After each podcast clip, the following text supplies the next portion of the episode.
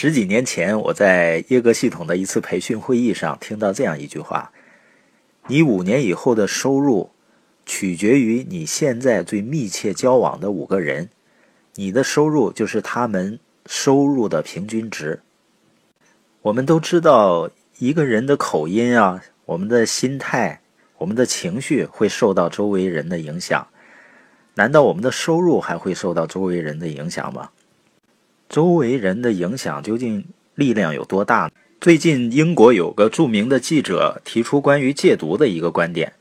他认为，人们戒不了毒啊，关键不是生理上难以离开毒品，而是他的朋友圈对他的精神上的影响，使他难以戒掉毒品。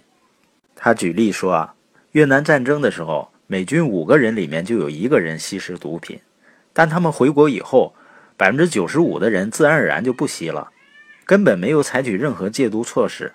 所以说呢，身体对毒品并没有想象中那么大依赖。回到良好的社会关系，换个朋友圈才是关键。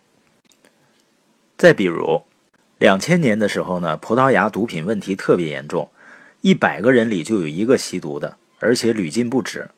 后来政府就采取了新的措施，一个呢是让大麻这类毒品合法化，另一个呢把原来花在禁毒上面的钱全部投入到帮助吸毒的人重新建立社会关系上。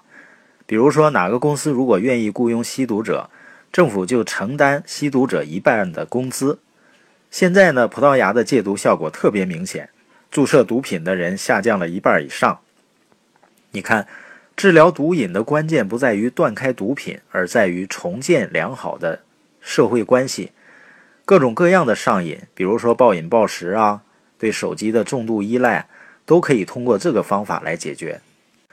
以上的例子真的能让我们去深思我们交往的人的重要性，也就是你今天看什么样的书，听什么样的信息，和什么样的人在一起。